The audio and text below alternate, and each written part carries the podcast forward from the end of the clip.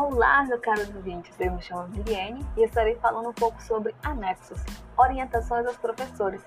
Por meio da leitura e discussão das orientações para o professor que acompanham cada jogo, seja possível retomar ou mesmo introduzir a discussão entre os professores sobre a natureza do sistema alfabético de escrita e os modos como as crianças se apropriam desse objeto do saber.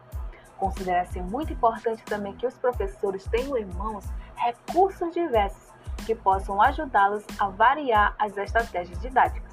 Portanto, ao adquirir qualquer jogo, os professores precisam equiparem as salas de aulas com novos materiais, além dos que já são necessários, tais como os livros, cadernos, lápis, dentre outros, e fazem muito interessante.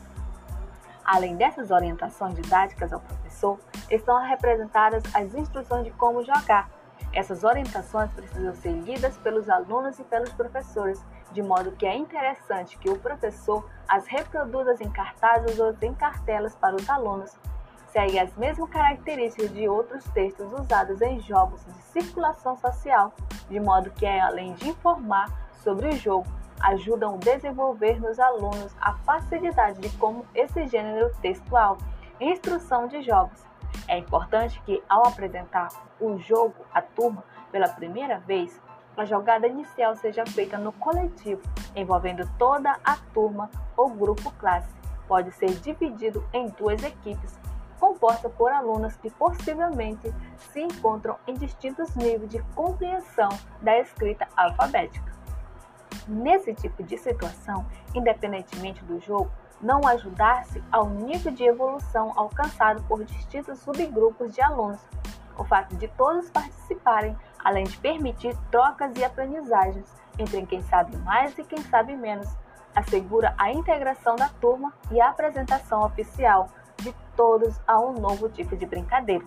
Os jogos podem ser disputados por indivíduos, duplas pequenas ou grandes equipes assim quanto na ficha de cada jogo for explicada a quantidade de jogadores. Devemos estar alertas para o dado que tanto podem ser indivíduos como duplas grupos.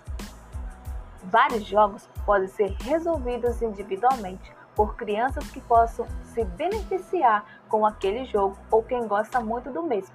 Isto é, não é obrigatório haver competição sempre para que o menino ou a menina desfrute do jogo Trinca Mágica e Bingo da Letra Inicial são bons exemplos dessa possibilidade de a criança jogar individualmente.